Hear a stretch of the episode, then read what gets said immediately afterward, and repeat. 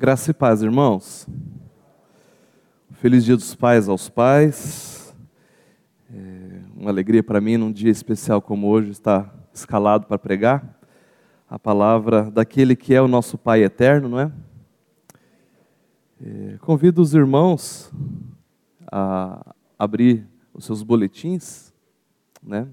Quero saudar toda a igreja que está presente e também os nossos irmãos que nos, nos acompanham pela internet, pelos canais de mídia, e convidá-los aí na sua casa também a nos acompanhar na leitura do boletim. O texto base se encontra em Mateus, capítulo 3, verso 17. O título é O Filho Amado e Aprovado. Vamos ler? E eis que uma voz do céu dizia: Este é o meu filho amado, em quem me comprazo. Senhor nosso Deus, nosso Pai, nosso querido Pai, nós te louvamos e agradecemos, porque mais uma vez podemos estar aos teus pés para aprender, aprender de ti, para nos alimentarmos de ti, para por ti sermos ganhos, salvos e edificados, meu Pai. Te peço que, além de todas as bênçãos que o Senhor nos dá, ainda venha mais uma vez a abrir os nossos olhos para compreender, Pai, para compreender espiritualmente as verdades que o Senhor deseja revelar ao teu povo nesta manhã. Sem a tua habilitação, nós nada poderemos absorver, Pai, a palavra é tua e somente tu pode revelar. E é por esta revelação que nós suplicamos nessa manhã. Em nome de Jesus, amém. O primeiro texto que nós vamos ler no, do boletim é um pouco longo. Peço que os irmãos me acompanhem. Vamos ler todos, pausadamente. Então veio Jesus da Galiléia ter com João junto do Jordão, para ser batizado por ele. Mas João opunha-se-lhe, dizendo: Eu careço de ser batizado por ti, e vens tu a mim? Jesus, porém, respondendo, disse-lhe: Deixa por agora, porque assim nos convém cumprir toda a justiça. Então ele o permitiu. E sendo Jesus batizado, saiu logo da água, e eis que se lhe abriram os céus, e viu o Espírito de Deus descendo como pomba e vindo sobre ele. E eis que uma voz dos céus dizia: Este é o meu filho amado, em quem me comprazo. Então foi conduzido Jesus, pelo Espírito, ao deserto para ser tentado pelo diabo. E tendo jejuado quarenta dias e quarenta noites, depois teve fome. E chegando-se a ele, o tentador disse: Se tu és o filho de Deus, manda que estas pedras se tornem em pães. Ele, porém, respondendo, disse: Está escrito: Não só de pão viverá o homem, mas de toda a palavra que sai da boca de Deus. Então o diabo o transportou à cidade santa e colocou-o sobre o pináculo do templo e disse-lhe: Se tu és o filho de Deus, lança-te de aqui abaixo, porque está escrito que aos seus anjos dará ordens a teu respeito, e tomar-te-ão nas mãos, para que nunca tropeces com o teu pé em alguma pedra. Disse-lhe Jesus: Também está escrito: Não tentarás o Senhor teu Deus. Novamente o transportou o diabo a um monte muito alto e mostrou-lhe todos os reinos do mundo e a glória deles.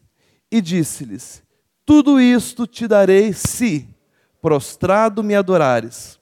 Então disse-lhe Jesus: Vai-te, Satanás, porque está escrito: Ao Senhor teu Deus adorará e só a ele servirás. Então o diabo o deixou. E eis que chegaram os anjos e o serviam. Amém. O texto relata dois importantes eventos bíblicos, né? O batismo e a tentação de Jesus.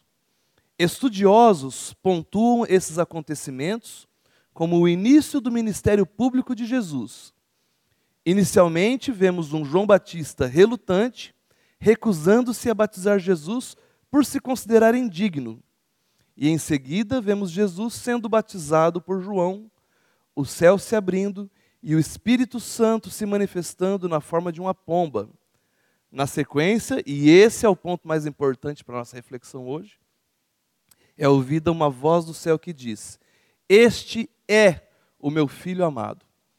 Amados, quando o Pai ele faz essa declaração a respeito de Jesus, com a presença do, do Espírito Santo, acontece aqui um fato é, raríssimo na Bíblia, bem inusitado mesmo. É o momento em que você é, é, vê toda a trindade reunida. Você vê o Pai, o Filho e o Espírito Santo, né?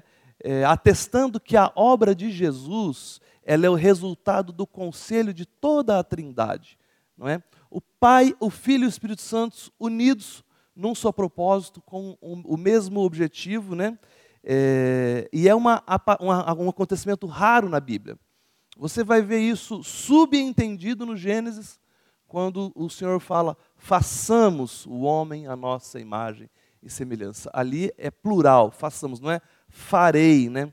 Você vai ver também esse, essa, essas três pessoas no, no, livro do profeta Isaías, é um texto que nós vamos ver logo adiante, mas de forma profética. Eles não estavam reunidos presencialmente, como neste momento é, é, do, do, do, batismo de Jesus. Mas há uma profecia apontando para esse momento. Né?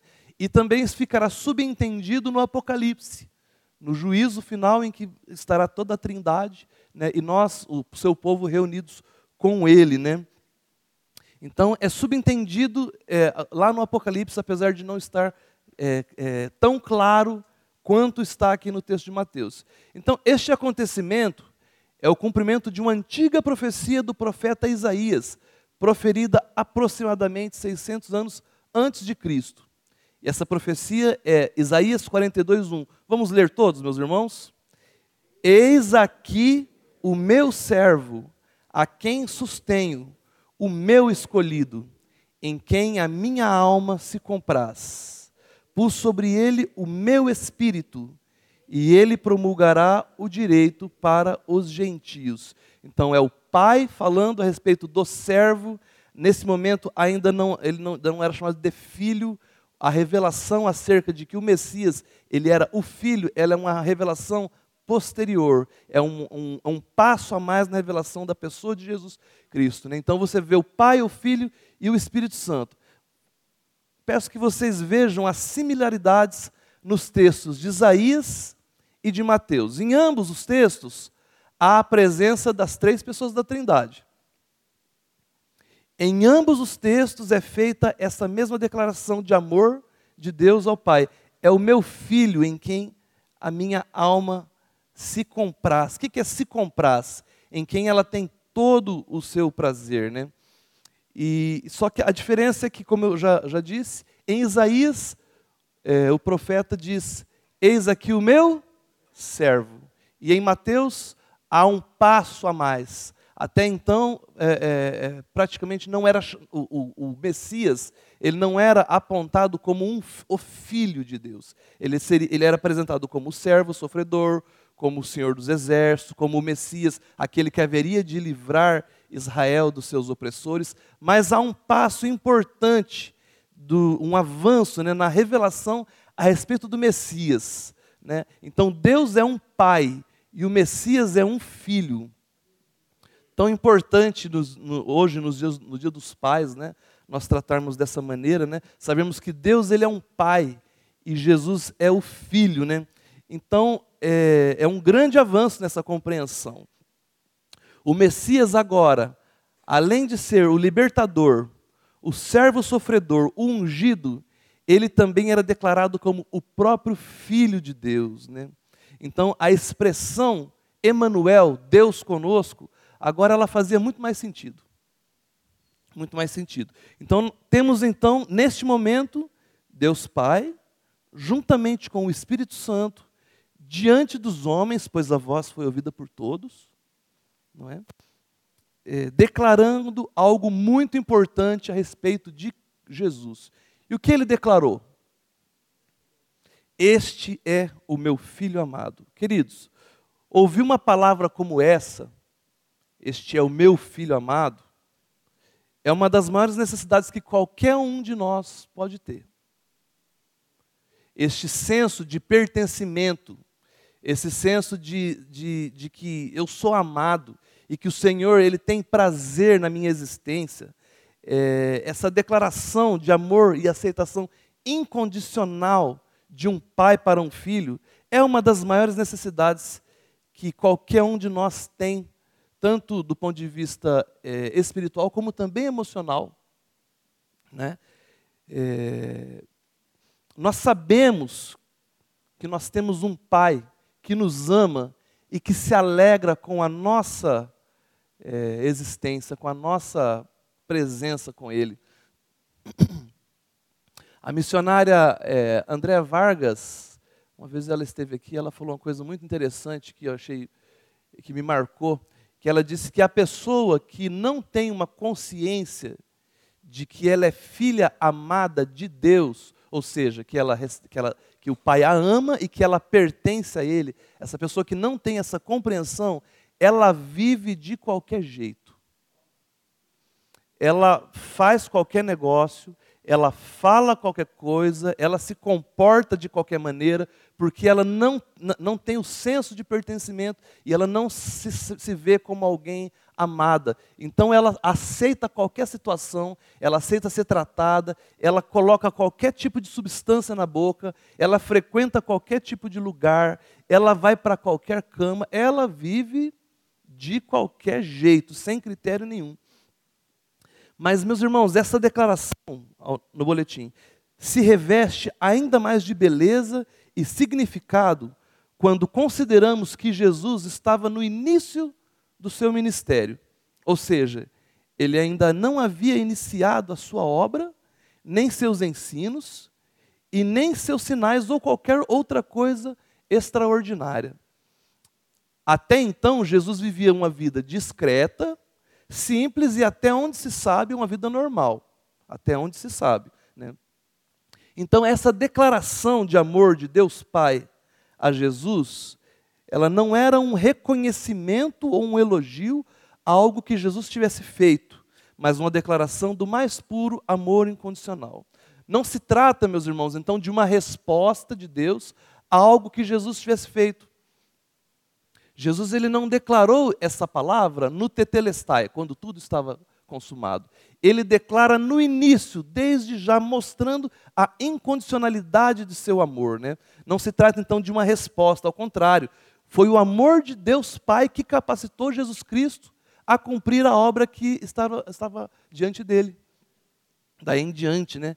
Então, conforme a, a profecia de, do, do profeta Isaías, em que eh, Jesus ele seria esse em que o Pai se compraz, desde o início o Jesus ele já teve essa compreensão e ele se agarrou a essa verdade, e isso foi fundamental, principalmente como nós vamos ver logo adiante, para que ele, ele além de um servo amado, ele também fosse o servo aprovado, que é o título do nosso estudo, né? É, meus irmãos, quando o pai, então, ele se declara publicamente ao filho, diante do Espírito Santo, diante dos homens, e não se esqueçam, diante inclusive de todas as principados e potestades, né, é, ele estava demonstrando a sua aceitação e não a sua aprovação a algo que Jesus tivesse feito. Eu sei que eu estou repetindo isso, é importante para que nós possamos compreender, porque no, no mundo natural nós tendemos a elogiar as pessoas, a demonstrar uma palavra de afeto após elas efetuarem alguma coisa interessante, útil, bonita, né? Mas Jesus ele fez isso antes, né? É, an não foi no tetelestai, foi logo no batismo, né? Então no mundo natural quando alguém faz algo bem feito nós elogiamos e nós devemos elogiar mesmo, né? É, e eu acredito que deva ser assim mesmo. É, só que não se trata aqui É ao contrário, o amor do Pai que vai capacitar Jesus a suportar a tentação que vai vir logo adiante. Meus irmãos, nós como pais, aqui é uma palavra aos pais, né? Nós temos muito a aprender com esse pai. Aprender a, a expressar amor espontaneamente e a demonstrar afeto por meio de palavras abençoadoras e graciosas. Há pais que não elogiam nem quando o filho faz algo bom, quanto mais de forma assim gratuita e espontânea. É verdade ou não? Mas o filho, perdão, mas essa demonstração de afeto gracioso é justamente o que irá nutrir e sustentar emocionalmente o filho. Uma pessoa que se sabe amada e com senso de pertencimento, independente de desempenho ou de mérito, é uma pessoa muito mais segura, estável e apta a amar e a enfrentar as adversidades da vida. Há muitos de nós aqui, meus irmãos, que enquanto filhos, nunca ouvimos dos nossos pais uma palavra como essa. Principalmente os, os, os irmãos mais velhos da geração anterior, né? Era uma geração difícil de demonstrar afeto. Né? Muitos de nós aqui talvez nunca tenha ouvido essa palavra. Né? Há também muitos de nós aqui que, enquanto pais, também nunca ou quase nunca tenhamos expressado amor aos nossos filhos através de palavras de encorajamento. É uma das expressões, é uma das linguagens de amor. Mas talvez por nós não termos recebido, nós não temos para dar. Nós ficamos presos a um modelo de relacionamento legado por nossos pais, que em nome do Senhor Jesus Cristo, ele deve ser quebrado nesta manhã, no, no dia dos pais, que seja um dia marcante para isso, né? Talvez você não tenha recebido, e talvez você também não esteja é, é, sendo esse pai. Mas, meu irmão, eu quero dizer para você o seguinte: você e eu, nós, você até pode ser um profissional mais ou menos.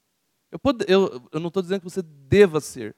Você deve ser o melhor profissional que você puder, porque tudo que fizerdes, faça como para o Senhor. Porque de fato é para o Senhor. Então eu posso ser um cabeleireiro mais ou menos, até posso ser.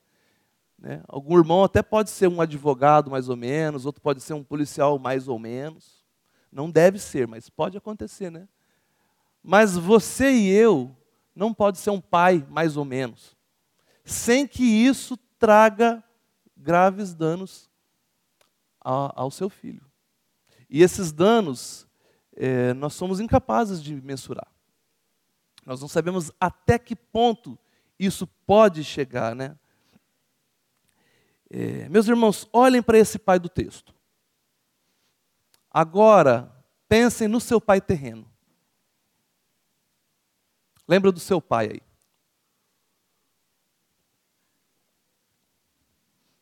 Eu vou te dar um minutinho para você orar pelo seu pai.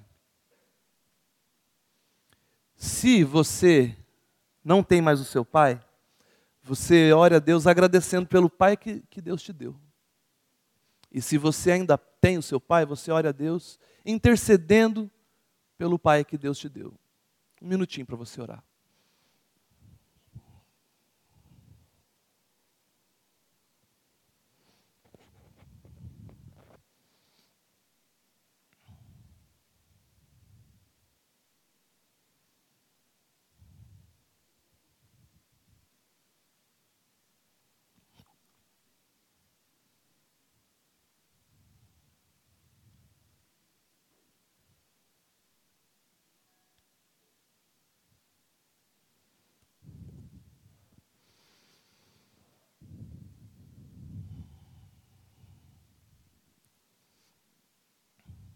Meus irmãos, nós precisamos ter misericórdia dos nossos pais.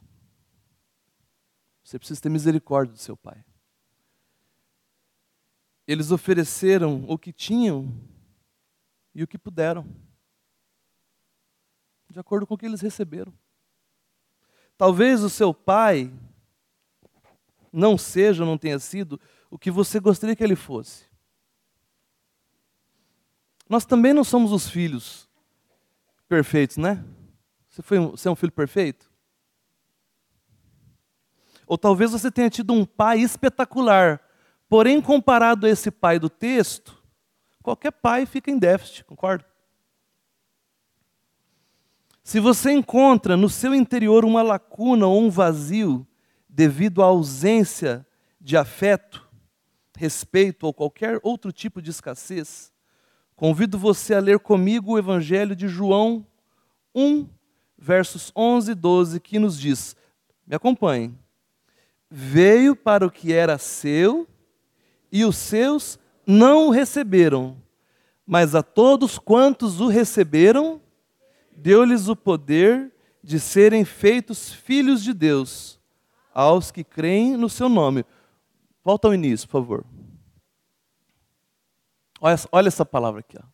Senso de pertencimento. Seu. Segundo esse texto, os seus não receberam. Havia o pertencimento já, mas o, o, o, a, a sua criatura rejeitou o Criador. Mas, entre essa, toda a, esses, esses, essa criatura, há alguns que o recebem. Por quê? Nós não sabemos. O coração é movido, o coração é quebrantado e essa pessoa se rende ao Pai eterno, né? E, na verdade, ao Criador. Aí se torna filho. Segundo o texto, nem todos são filhos. Fica claro aqui, não? Todo mundo é filho de Deus? Sabemos que não, né? É, espiritualmente falando, no boletim, só existem dois tipos de pessoas nesse mundo: as criaturas de Deus e os filhos de Deus. Ou você é criatura ou é filho de Deus. Se você recebeu Jesus como Salvador e Senhor de sua vida, então você é um filho de Deus, co-herdeiro com Cristo de todas as coisas. Meu irmão, se você já teve uma experiência de regeneração em Cristo, essa palavra de Deus Pai, tu és meu filho, é para você. Meu filho amado, em quem tenho algum prazer? Eu tenho todo o meu prazer. Você foi aceito em Cristo. E tudo aquilo que fazia separação entre Deus e você foi crucificado na cruz com Cristo. Foi pregado na cruz. Você crê nisso? Então você tem um Pai no céu que o ama incondicionalmente e que se alegra com você, apesar das suas muitas falhas.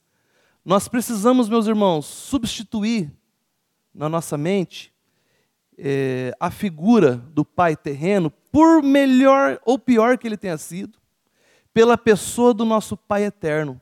Não estou falando de você abandonar seu pai terreno de jeito nenhum.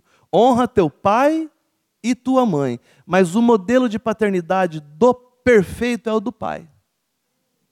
Quando eu olho para o meu pai, eu amo meu pai, querido, agrade... louvo o Senhor pelo meu pai. Daqui a pouco eu vou almoçar com ele se o Senhor permitir, né? Mas o que vai me sustentar espiritualmente, o que me dá o novo nascimento, e também ao meu Pai, é o Pai eterno. Né? Você está entendendo o que eu estou falando? Eu me refiro a essas lacunas e carências que nossos pais não puderam, não é que não quiseram, não puderam suprir, mas que podem ser plena e abundantemente satisfeitas por Deus em Cristo Jesus. O apóstolo Paulo, em sua carta aos Efésios, capítulo 1, versos 3, ensina-nos uma poderosíssima, aqui está poderosa, eu vou colocar no superlativo, poderosíssima verdade. Vamos ler todos com voz bem forte, voz de quem acredita no que está lendo.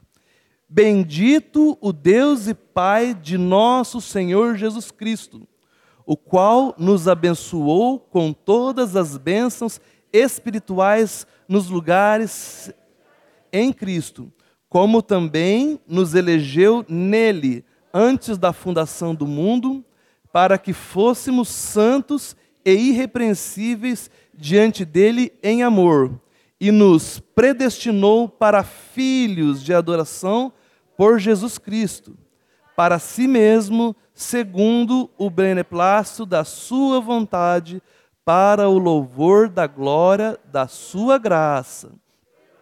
Nos fez agradáveis a si no amado. Bendito Deus e Pai de nosso Senhor Jesus Cristo. Ele é o Deus e Pai de Jesus. Mas ele nos predestinou para filhos de adoção. Nós somos filhos com Cristo. Meu irmão, se você e eu, nós de fato entendemos e cremos no, no, no que nós acabamos de falar aqui, saiu das suas costas um peso muito grande, concorda? Porque o texto diz que ele nos fez agradáveis a Ele no amado.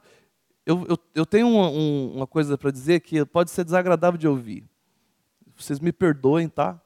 É, mas você não é agradável a Deus, querido. Em si mesmo. Nós somos, nós somos desagradáveis a Deus. Em nós mesmos, completamente desagradáveis. Quando eu ouvi isso pela primeira vez, eu confesso que eu, eu fiquei chateado com quem estava me falando. E se você ficar chateado comigo, não tem problema, eu, eu compreendo. Mas você em si mesmo não é agradável a Deus. Ele nos tornou agradáveis a Ele no amado. Quem é o amado? O meu filho amado, em quem tenho todo o meu prazer. O nosso Senhor Jesus Cristo, Ele é o amado. Nós, você e eu, nós não somos agradáveis e nem, nem temos condições de ser. Nós não somos capazes. Ele é absolutamente santo e o seu padrão, ele é muito elevado. Nós não alcançamos, meus irmãos. Para nós nos relacionarmos com Deus, ele teve que se rebaixar, se esvaziar, sair, abrir mão da sua glória, descer, descer, descer, descer.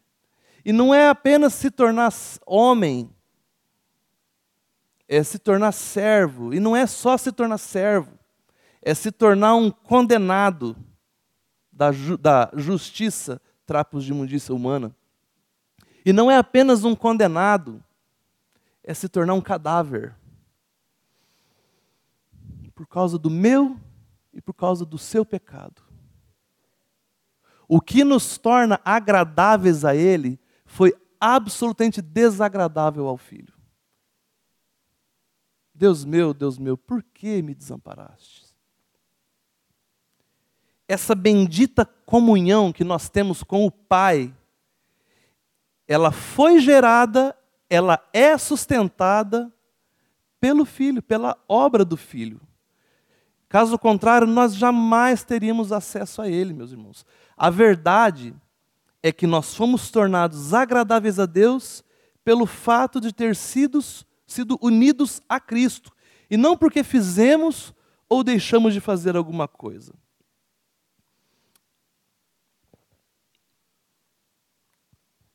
Segundo a, a psicologia, o, o, nós passamos a vida inteira tentando impressionar e agradar o pai. Não é a mãe, as mães aí que me perdoem. Tá? Mas você passa a vida inteira é tentando impressionar e agradar o pai. Por quê? Porque a aceitação da mãe você já tem. A, mãe é. Como diz, mãe é mãe, né? Mas também é falha, viu? Não...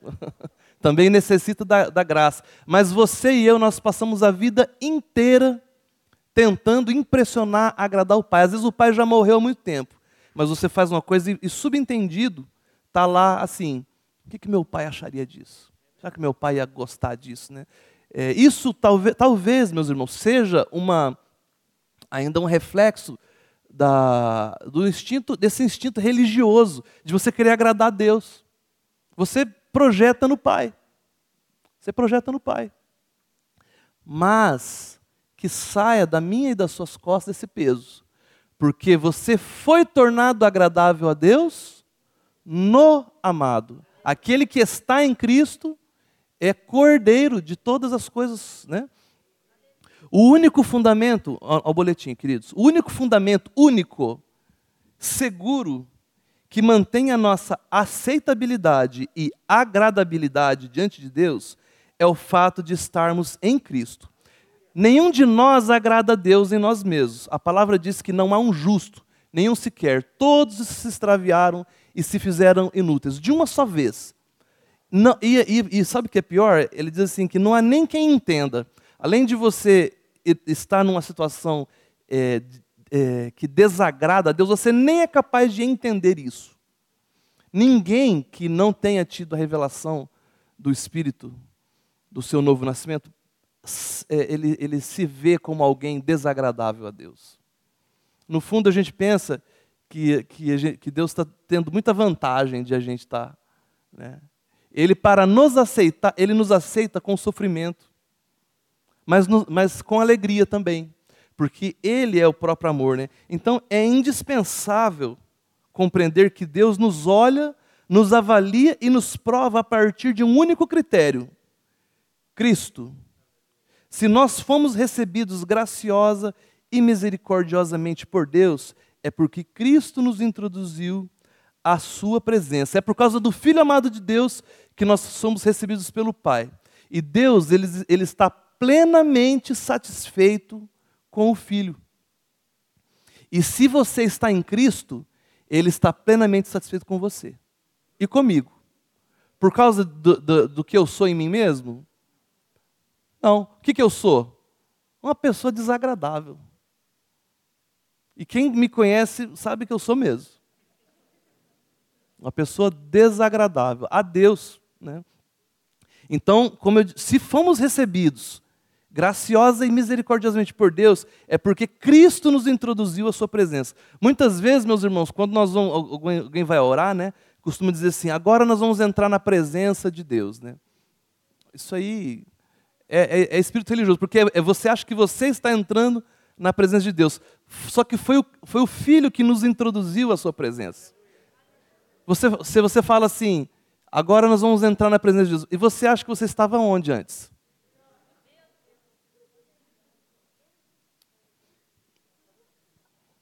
E tem mais.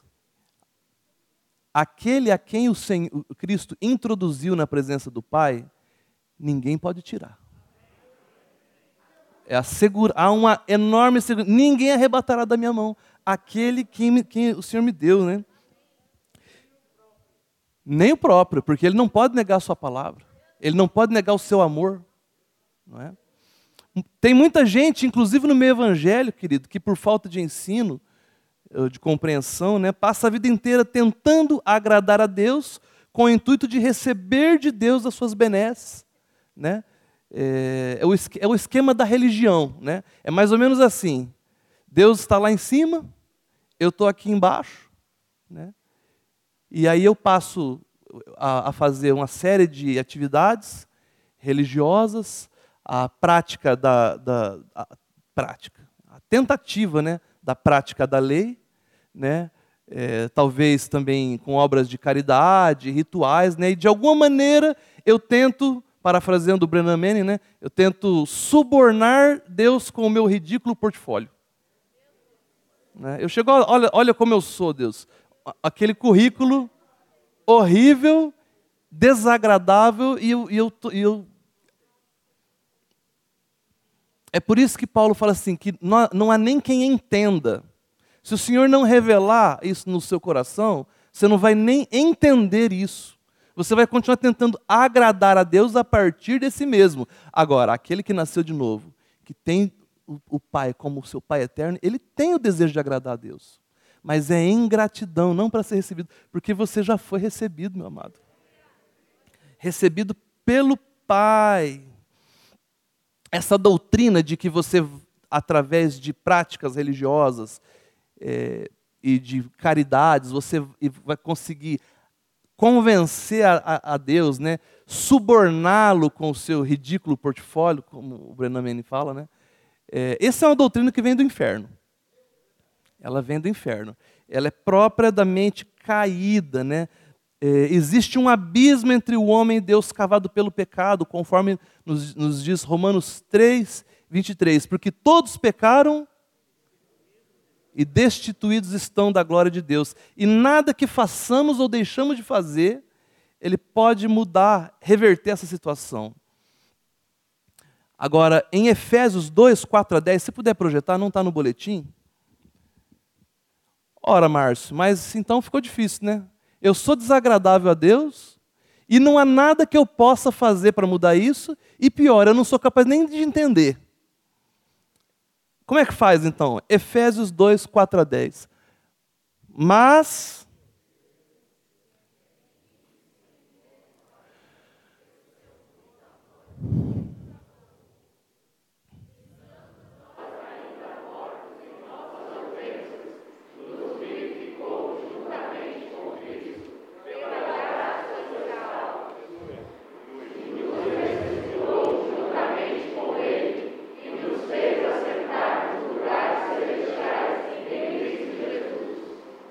Vamos até o.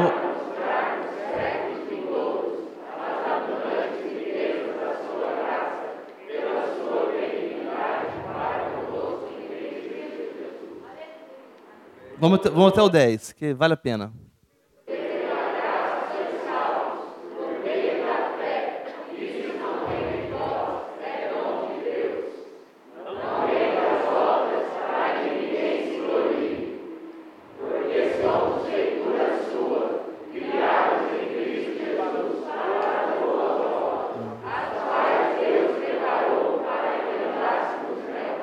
Nós não somos salvos pelas obras, mas é cadê? Para as boas obras. Ali. Para as boas obras. Então, por você ter sido tornado agradável a dele, a ele, agora você vai caminhar naquele caminho que ele preparou para você de antemão. Que mérito há em você? A obra é ele, ele te resgatou, ele preparou as boas obras, ele te habilitou. E ele ainda vai te galardoar por isso.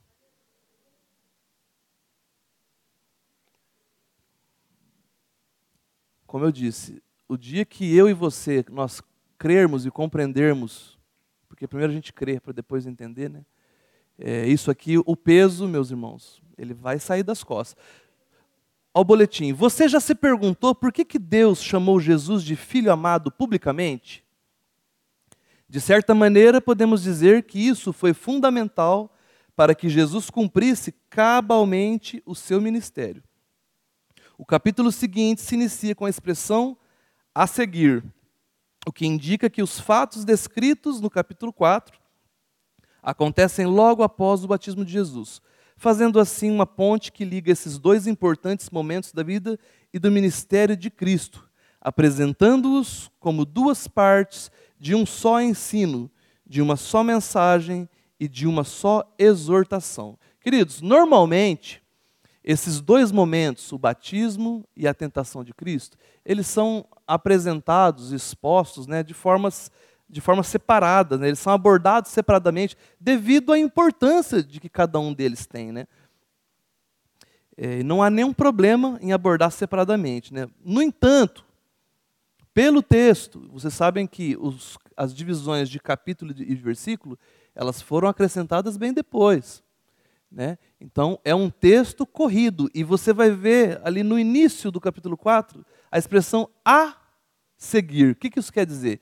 Quer dizer que os fatos que acontecem no capítulo 4, eles são imediatamente após os fatos do capítulo 3. Não há uma lacuna de um tempo. Né? Então, isso faz com que essas duas, esses dois ensinos eles façam parte de um mesmo ensino, de uma mesma exortação e de uma mesma palavra. Como eu disse, eles podem ser abordados de forma separada, de, não há problema nenhum nisso. Né? Mas hoje nós vamos tratar juntamente, porque no original é, foi, foi assim que foi feito. Né? Então, a partir do capítulo 4 o evangelista nos fala sobre a tentação de Jesus. Ele foi levado ao deserto pelo Espírito para a finalidade, ser tentado pelo diabo. Lá Jesus ele enfrentou uma batalha contra o diabo e saiu vitorioso, né? Então, primeiramente, é preciso entender que estamos numa batalha invisível, porém real. O diabo é real. A batalha espiritual também é real. Para quem está numa guerra, é fundamental conhecer o inimigo. Concordam? Quem é Satanás? Você conhece Satanás? Satanás ele foi em tempos remotos um anjo da alta posição da hierarquia angelical, né? Porém ele caiu e levou consigo uma grande parte dos anjos, né? Nós não vamos é, ler, mas está lá em Isaías 14, e Ezequiel 28, o texto que normalmente se usa como base para esse entendimento. Né? Por intermédio dele, de Satanás, o pecado entrou no mundo. Claro que foi o pecado entrou no mundo por um homem, mas foi mediante uma tentação é, que Satanás submeteu à mulher e a mulher levou a Adão. Né? A Bíblia chama o diabo de o pai da mentira. Ele nunca se cansa ele nunca desiste, e é ele quem, desde a queda do homem no Éden, vem realizando uma única obra. E que obra é essa? Arruinar homens e mulheres, levando-os ao inferno. Satanás é um inimigo real e poderoso. E ele não temeu atacar nem mesmo o Senhor Jesus, tamanha sua ousadia. A sua sutileza e astúcia ultrapassam a compreensão humana. Ele está ao derredor, rugindo como um leão, buscando a quem possa devorar, conforme Pedro 5,8. Não ignoremos o diabo e seus desígnios. Ele não nos ignora, ele não ignora você. A batalha espiritual ela é feroz e ele sabe lutar muito bem. E qual foi a estratégia de Satanás contra Jesus? Olha lá, Mateus 4, de 1 a 3, né? Satanás ele procura colocar uma dúvida à afirmação de Deus Pai no capítulo anterior. Deus havia dito, o que, que Deus disse? Este é o meu filho amado. E agora o que, que o diabo diz? Se és o filho amado, manda que essas pedras se tornem pães. Né? Nos versos 5 e 6, 6, Satanás faz a mesma coisa. No entanto, ele acrescenta algumas partes das Escrituras no arranjo de sua falácia. Sabe, meus irmãos, que praticamente todas, quase todas as heresias, elas foram retiradas da Bíblia. Da mesma maneira como o diabo fez, tirando texto fora de contexto, confundindo, suprimindo uma parte, é, é, destacando outra parte. Então, toda vez que você pega um, que você se, se, se, está diante da palavra de Deus, você, nós devemos olhar, olhar de forma integral, de maneira humilde, não a julgando é, essa. Por quê? Porque assim como uma casa ela é feita de tijolos, mas um, um monte de tijolos não é uma casa, a palavra de Deus ela também é feita de textos bíblicos, mas não, não, textos bíblicos aleatórios não são, deixa de ser a palavra de Deus. Vocês estão entendendo o que eu estou dizendo? O texto é a palavra de Deus, mas quando pensado de forma maliciosa ou equivocada, às vezes é maliciosa, às vezes é equivocada, né? Então você vai ter uma heresia, né? Então uma casa é feita de tijolos, mas um monte de tijolo não é uma casa. Um monte de textos bíblicos aleatórios, sem conexão, sem verificar contexto, dá o, o pretexto para a heresia, né? Então não adianta pegar texto. As heresias elas são tiradas de dentro da Bíblia. Veja bem, heresia é quando é uma perversão de uma verdade já da Escritura. É, islamismo não é heresia, não, é outra religião. Budismo não é heresia, é uma, é uma religião é coisa do mundo. Heresia é quando você pega. E a heresia é que é, é, que é perigoso. Porque, meu, é claro que é pela graça do Senhor ele que nos tenta, mas o, o budismo islamismo, ele não vai me. Eu sou, eu sou do Senhor. Eu sou, mas eu posso ser confundido por uma verdade apresentada sem fidelidade e sem integridade. Vocês acreditam nisso ou não? Ou você acha que você é capaz de discernir tudo? As heresias, então, elas são tiradas de dentro da palavra. Né? É, é uma verdade bíblica, só que pervertida e, ou adulterada. Né? Jesus ele podia transformar pedras em pães? Seria pecado? Ele poderia ordenar que os anjos o ajudassem quando, ao pular lá do, do pináculo? Poderia? Seria pecado? No entanto, Satanás estava incutindo uma mentira em seu discurso. E que mentira é essa? Que Jesus não seria o filho amado do Pai. Afinal de contas, Jesus, se você fosse o filho de Deus, você não estaria passando fome desse jeito aí, né? E essa mesma mentira ele incute na minha e na sua vida, não é só lá com Jesus no deserto, não. Quando eu e você temos alguma luta, quando eu e você temos alguma dúvida, quando a nossa fé está cansada por alguma razão, Ou quando nós somos feridos, o diabo vem e fala assim: ah, se você fosse filho de Deus, você não estava passando por isso aí. E ele coloca em dúvida a sua filiação. Um filho de Deus fazendo, falando, passando por isso aí que você está passando? Não. Mas, meus irmãos, nós vivemos é por fé, né? Nós somos filhos não baseados no que nós fazemos, mas baseados no que Ele fez. E é o que Ele fez que irá nos sustentar, não o que nós fazemos, meus irmãos. Porque é, você e eu, nós vamos pecar. Se dissermos que não temos pecado, mentirosos, e a verdade não está conosco. Mas se confessarmos os nossos pecados, Ele é fiel e justo para perdoar apenas? Purificar. Ele perdoa o meu pecado e ele me purifica. Ele trata com o meu pecado e trata comigo. Isso que é que um pai faz. Porque o pai perdoa, eu tenho minhas filhas, elas aprontam, gente. É cada coisa. Eu perdoo elas, mas eu trato com elas. Senão não, elas não, não, não crescem. Senão eu não, eu o caráter delas não será desenvolvido. Eu preciso, e você, e todos nós, os internautas, você precisa do perdão e você precisa do tratamento, do trabalhar da cruz. Né? E como é que Jesus pôde suportar a tentação? Ele escolheu crer no que o Pai havia dito, ou seja, na palavra de Deus. Né? Irmãos, na hora da tentação, na hora da investida de Satanás contra nós, né, o único recurso que nós temos é a palavra. Porque o Senhor se revela a nós pela palavra. E a fé vem do ouvir a palavra de Deus. É com fé, essa batalha é espiritual. É uma batalha que se, que se, que se luta com fé. E a fé vem do ouvir da palavra. Habite ricamente em vós, que ela é poderosa para salvar a sua, sua alma. É o único recurso. Satanás ele tem muita experiência em matéria de tentação. São milênios, né?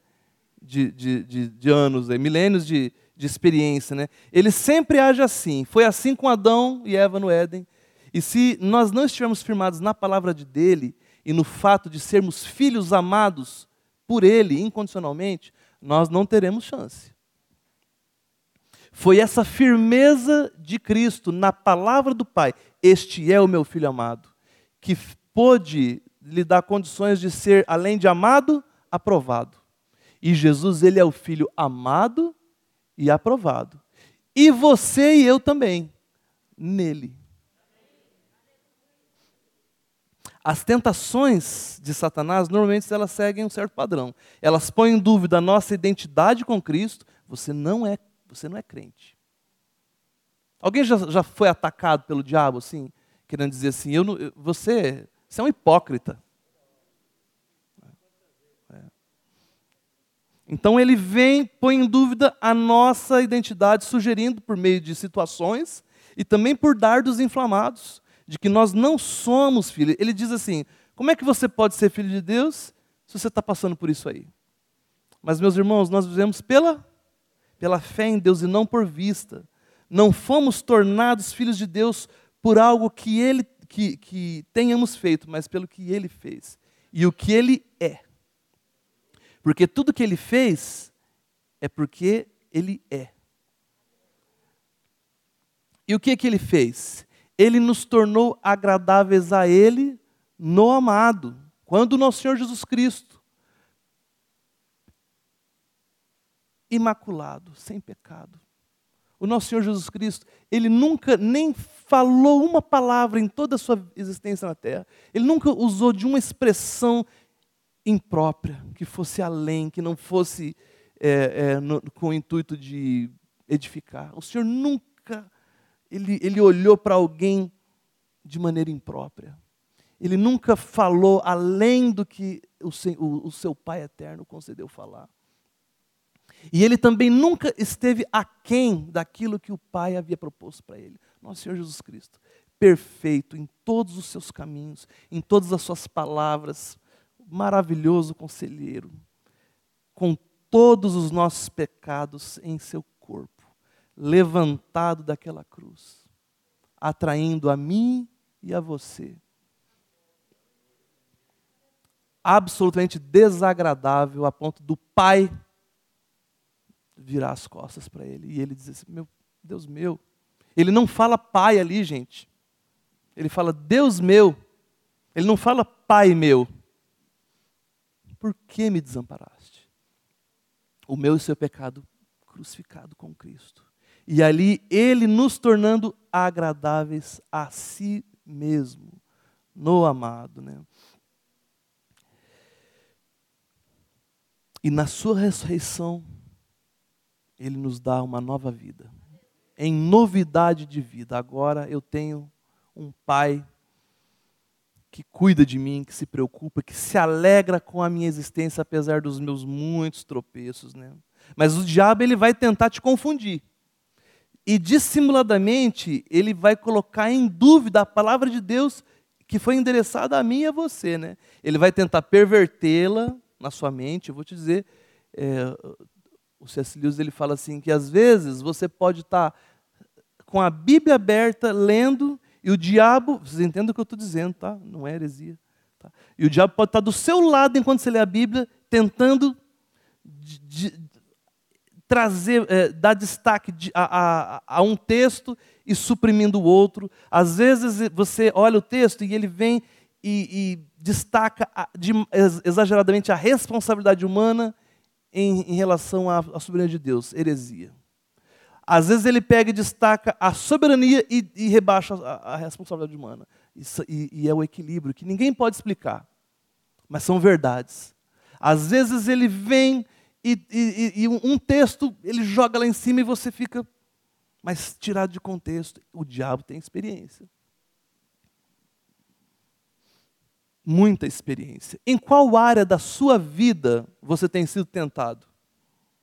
Tiago nos diz que cada um é tentado quando atraído e engodado pela sua própria cobiça ou concupiscência. Em que área da sua vida você tem, né? E como é que você tem reagido a isso? A partir das suas próprias capacidades, da sua intelectualidade, porque afinal de contas você é tão inteligente, né? Você entende tanta coisa, né, você, né? Ou a partir daquilo que o Senhor disse a partir daquilo que Ele tem te dado e trazido à sua memória, porque Ele também traz a memória. Não é? Quantas vezes, meus irmãos, diante de alguma tentação, diante de alguma circunstância, é, eu não fui buscar na minha memória alguma palavra de Deus para que eu pudesse me firmar. Ele mesmo a trouxe. Porque nem buscar eu iria. Vocês entendem isso? Como é que você tem resistido? Nós não podemos resistir a essa investida sem estarmos bem firmados na palavra de Deus. Colossenses 3,16 diz: Vamos ler? Habite ricamente em vós a palavra de Cristo em toda a sabedoria. Como Jesus resistiu à tentação? Firmando-se na palavra de Deus. E que palavra foi essa? Tu és o meu filho amado. Como poderemos resistir à tentação? Da mesma maneira. Entende agora porque por vezes temos sucumbido às investidas do diabo?